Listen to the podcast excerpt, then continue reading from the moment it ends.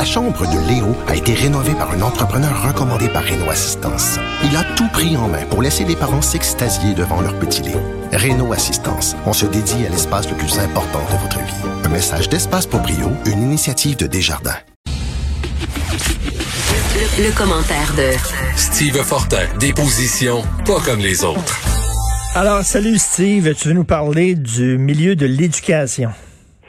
Avant, je vais commencer par une bonne nouvelle parce que tous les matins, euh, je suis content qu'on ait bougé le Tour de France. On le présente euh, plutôt qu'en juillet maintenant. Aujourd'hui, c'est l'ascension du mythique col de la Madeleine. C'est quelque chose que je me promets, c'est sur mon bucket list. Et je veux le dire, le Québécois Hugo Hull de Sainte-Perpétue, euh, toujours accroché au groupe Maillot jaune. Euh, le, c'est hallucinant de le voir aller.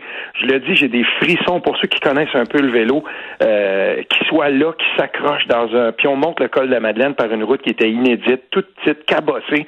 Écoute, je suis, euh, voilà, tout fier de, de voir et Toi, toi, tu veux le faire, toi, à un moment ah, donné. J'aimerais ça, oui, oui, je vais aller, c'est sûr et certain que je vais aller un jour euh, euh, essayer de, de, ben, je vais aller gravir ça, je, je, je veux faire ça, puis euh, c'est beau de voir ça, c'est beau de voir que on a un Québécois qui est là-bas puis qui fait rayonner ça. Et aujourd'hui, donc pour ceux qui regardent ça sur France TV, moi je le regarde sur France TV, c'était beau aussi de voir que tout en bas, à un moment donné, tu sais, on pense, il y a des gens hein, sur le bord de, des routes du Tour de France, il y a des gens, tout le monde porte des masques, et à un moment donné, je vois le drapeau du Québec, je me suis dit, ben voilà, Québécois là-bas qui était là qui disait Let's go Hugo, Donc félicitations Hugo. Ça c'est cool. Écoute, l'angle, l'angle de la pente, c'est de combien?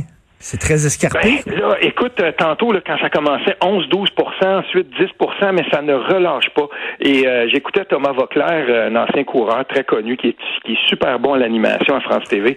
Lui, il disait, écoute, c'est, cette route-là, c'est très étroit, et puis c'est, des, il y a pas de, c'est pas de relâchement, il y a pas de 6 là, c'est du 10, du 10, du 11. Je les regarde aller, puis je trouve ça absolument phénoménal. Écoute, on s'ennuie des textes de Pierre Folia sur le, le Tour de France, hein, qui suivait ça. D'ailleurs, il avait, il avait sorti euh, ses meilleures chroniques sur le cyclisme en livre. Euh, écoute, ah le, le milieu de l'éducation, prochaine grande dérape de la pandémie. Oui, parce que là, il va, il va falloir euh, porter attention à ça. Euh, vu de l'Outaouais en ce moment, là, euh, je dois le dire, les, les, gens du journal Le Droit, c'est essentiel l'information en région. Puis je lève mon chapeau aux journalistes des, des, du droit qui suivent ça. c'est pas facile nulle part en province, mais en Outaouais, on avait été quand même assez épargné lors de la première vague. et là, on se trouve dans, dans, dans une situation où on est en jaune.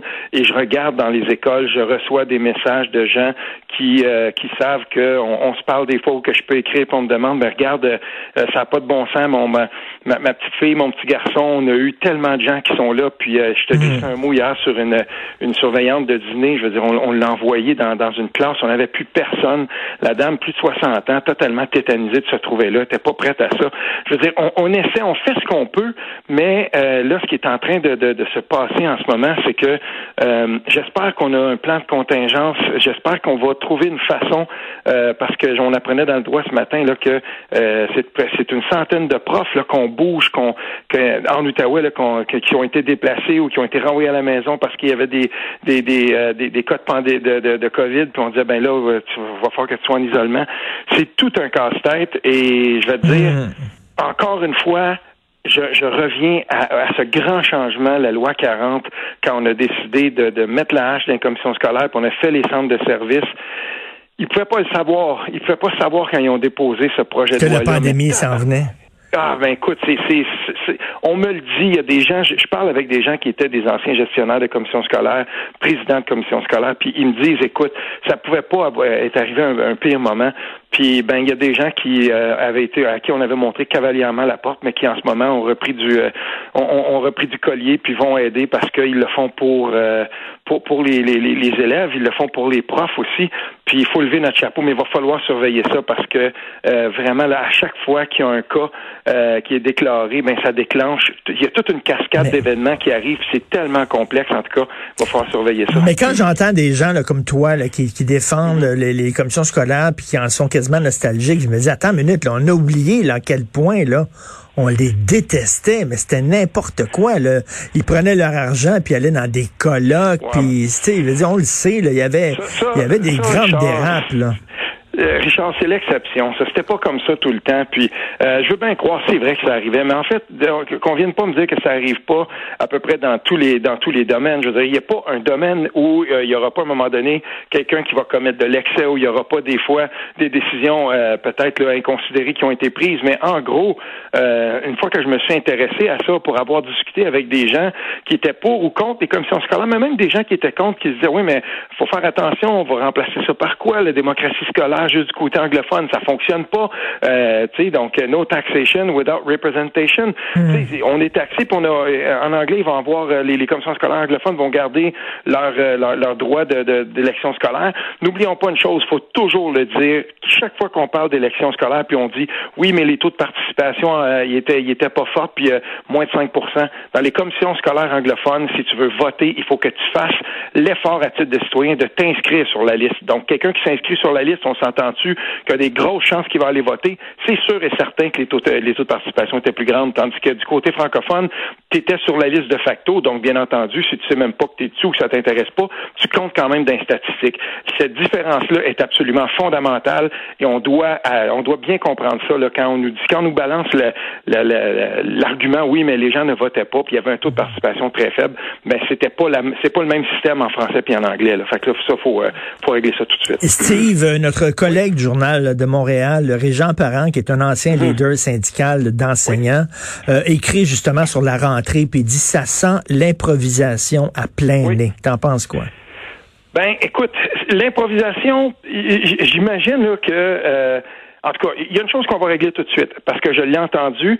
Euh, est-ce que ça se pourrait qu'on n'était pas, euh, qu'on n'ait pas tout de suite, là, dès la fin de la, la dès qu'on a en fait levé les cours au mois de mars dernier, mais J'espère qu'on avait commencé tout de suite à prévoir euh, en fonction de la, de la rentrée d'automne, puis qu'on avait commencé à élaborer des plans. Il fallait le faire, c'était absolument euh, essentiel.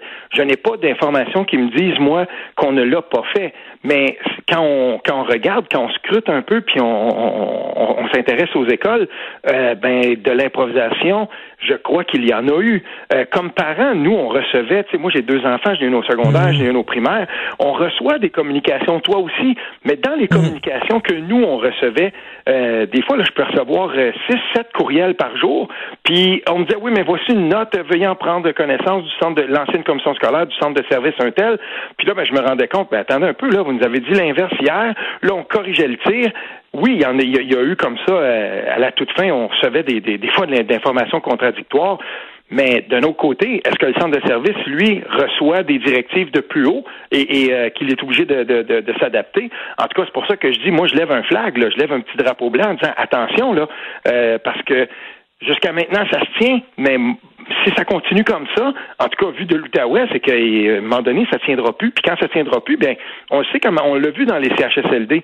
Il suffit qu'à un moment donné, ça commence à, déraper pour qu'on perde le hmm. contrôle. Mais ça le dit, j'aimerais pas être dans les souliers de Jean-François Roberge. Hein? Ça doit être un sacré casse-tête quand même. Écoute, tu veux nous parler, puis euh, merci d'en parler parce que c'est très important, du procès de Charlie Hebdo. On a entendu des gens, hein, on se souvient de la chronique de, de Tremblay qui disait, oui, mais hmm. c'est de la provocation, blablabla, qui apportait des bémols.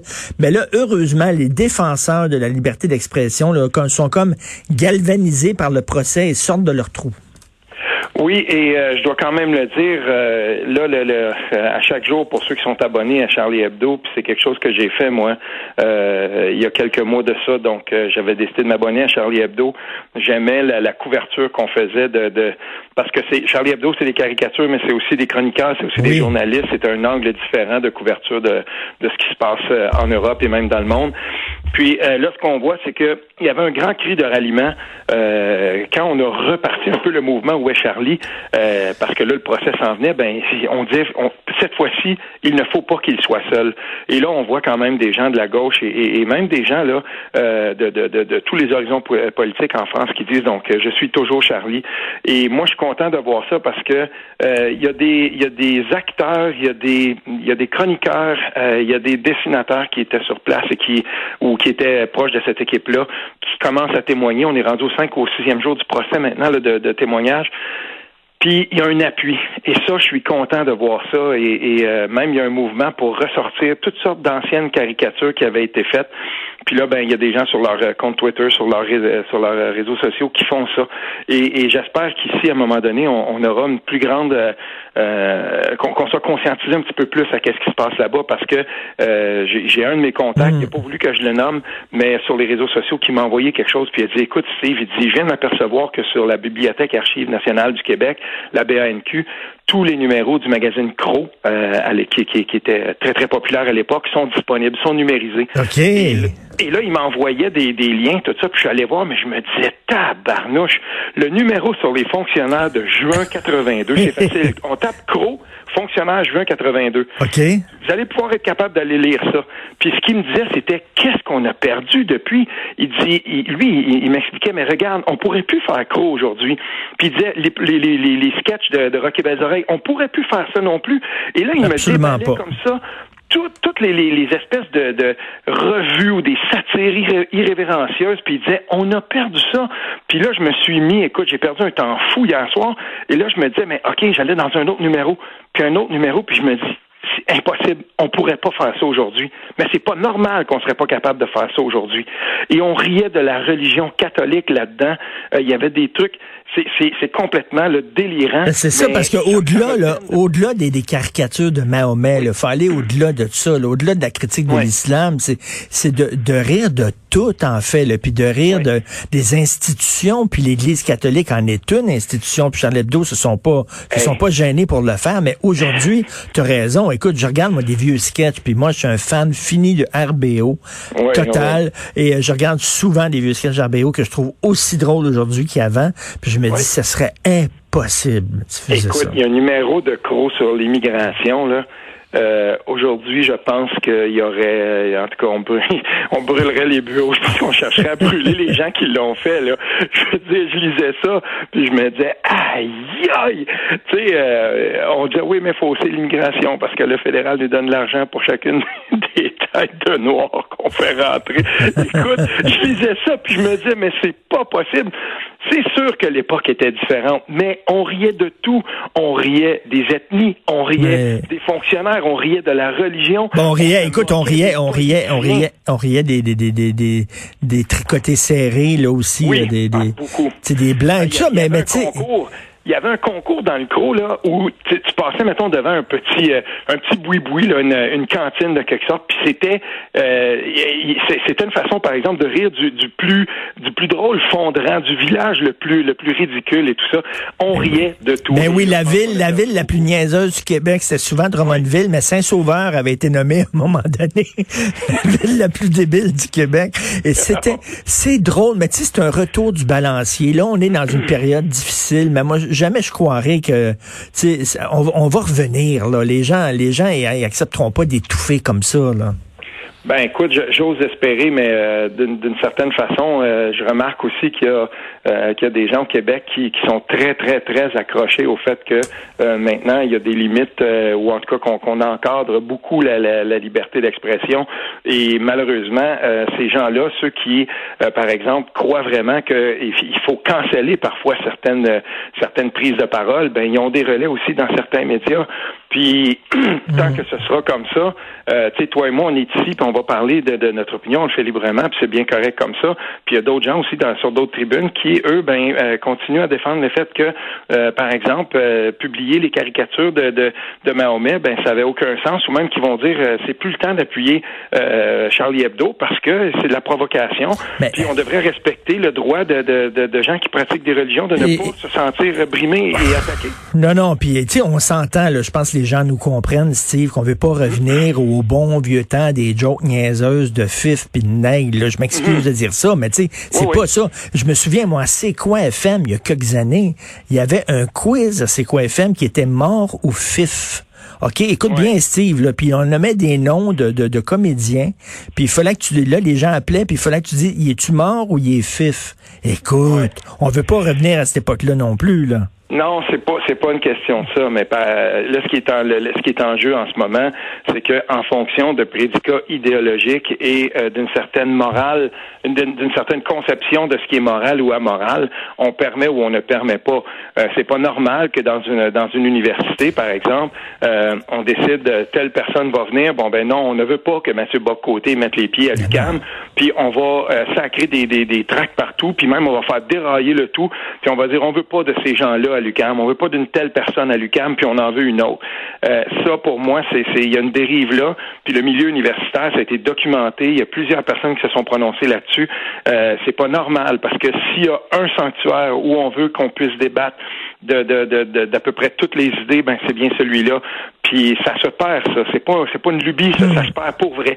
Puis si on si on, on laisse cours à ça, ben on va perdre plus que ça. On va on va même euh, on, va comme imposer des œillères à une institution qui euh, devrait jamais en avoir. Puis ça, ben il faut pas que ça arrive. Tout à fait. Puis Steve, écoute, dès que l'émission est terminée, je vais aller sur Google, Crow fonctionnaire juin 82.